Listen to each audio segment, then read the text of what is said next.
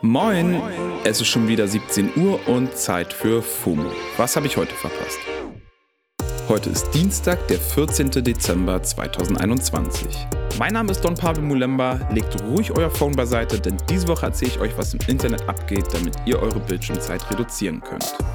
Heute geht es um Telegram im Visier, Person of the Year und Bildungserfolg. Ey, Telegram im Visier und Person of the Year reimt sich. Wahnsinn. Heute sprechen gefühlt alle über Telegram. Der Messenger war ja früher mal als coole WhatsApp-Alternative bekannt. Jetzt aber eher als Sammelbecken für Leute, die Drogen kaufen wollen oder Regierungsgebäude stürmen.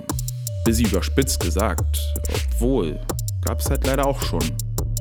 Anyway, Bundesinnenministerin Nancy Faeser will härter gegen Hass auf Telegram vorgehen.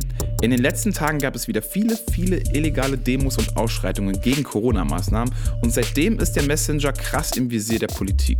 Thüringens Verfassungsschutzchef Stefan Kramer zum Beispiel warnt vor dem Messenger, weil sich da halt extrem viele Corona-LeugnerInnen und RechtsextremistInnen organisieren würden, Gewaltfantasien teilen und er fürchtet, dass es nicht nur bei bloßen Chatnachrichten bleiben könnte. Letzte Woche erst wurden konkrete Mordpläne gegen Sachsens Ministerpräsidenten Michael Kretschmer auf Telegram aufgedeckt. What the fuck? Da Telegram nicht nur zur One-on-One-Kommunikation dient, sondern auch öffentliche Gruppen mit bis zu 200.000 Mitgliedern erstellt werden können, müsste Telegram eigentlich als soziales Netzwerk eingestuft werden. Das möchte Nancy Faeser jetzt umsetzen. Dann würde nämlich auch das Netzwerkdurchsetzungsgesetz, kurz NetzDG, greifen. Das Gesetz verpflichtet soziale Netzwerke wie Facebook oder Twitter gegen Hassnachrichten vorzugehen. Falls das nicht passiert, kassieren die BetreiberInnen saftige Bußgelder. Die Behörden sind Telegram bereits mit zwei Verfahren auf den Fersen. Aber Problem ist, Telegram hat seinen Firmensitz in Dubai und ist dadurch schwer für deutsche Behörden zu erreichen. Hallo? Hallo? Hallo? Ist da jemand? Es fehlen einfach konkrete AnsprechpartnerInnen und deshalb gab es von Telegram auch noch keine Antwort auf die laufenden Verfahren. Ich dachte mir, warum verbietet man die App nicht einfach? Allerdings schätzen ExpertInnen so ein Verbot als verfassungswidrig ein. Tja, wenn es doch nur eine einfache Lösung dafür gäbe. Vielleicht hätte dieser Visionär eine Lösung dafür. Das Time Magazine hat Tesla-Chef Elon Musk zur Person of the Year gewählt. Als ich die News gesehen habe, habe ich mir und scheinbar die meisten Leute erstmal gedacht, äh, wofür? Etwa weil er ein geschätztes Vermögen von 300 Milliarden US-Dollar hat? Nee, also laut Time-Chefredakteur Edward Felsenthal hat Elon die Auszeichnung mit folgender Begründung verdient. Die Person des Jahres ist ein Zeichen für Einfluss und nur wenige Menschen haben mehr Einfluss auf das Leben auf der Erde und möglicherweise auch auf das Leben außerhalb der Erde als Musk. Diese News sind auf Twitter natürlich nicht unkommentiert geblieben. Autorin Sibylle Berg hat die Meldung geteilt und getwittert: Hurra, Kapitalist des Jahres.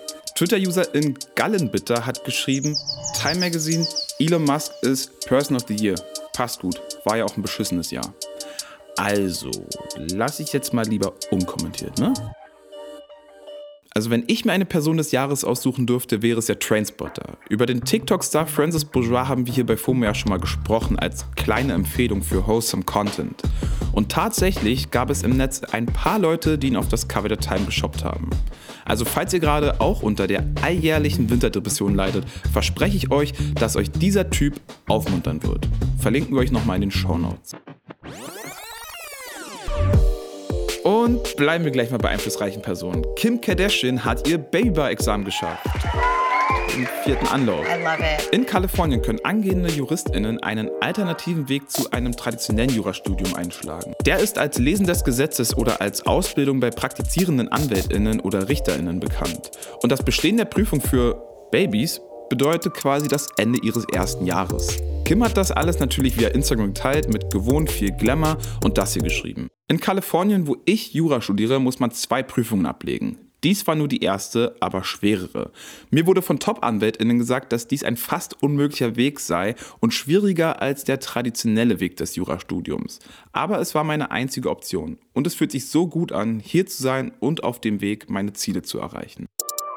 Sie hat sich in dem Post auch noch bei allen Menschen bedankt, die sie auf ihrem Weg unterstützt haben. Der Post hat mittlerweile ca. 4,7 Millionen Likes und in den Kommentaren finden sich zahlreiche Glückwünsche.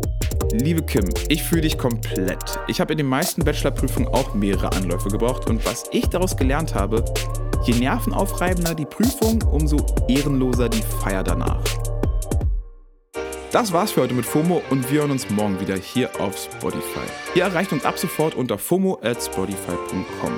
FOMO ist eine Produktion von Spotify Studios in Zusammenarbeit mit ACB Stories. Folgt uns und lasst euch nicht ärgern. Ciao!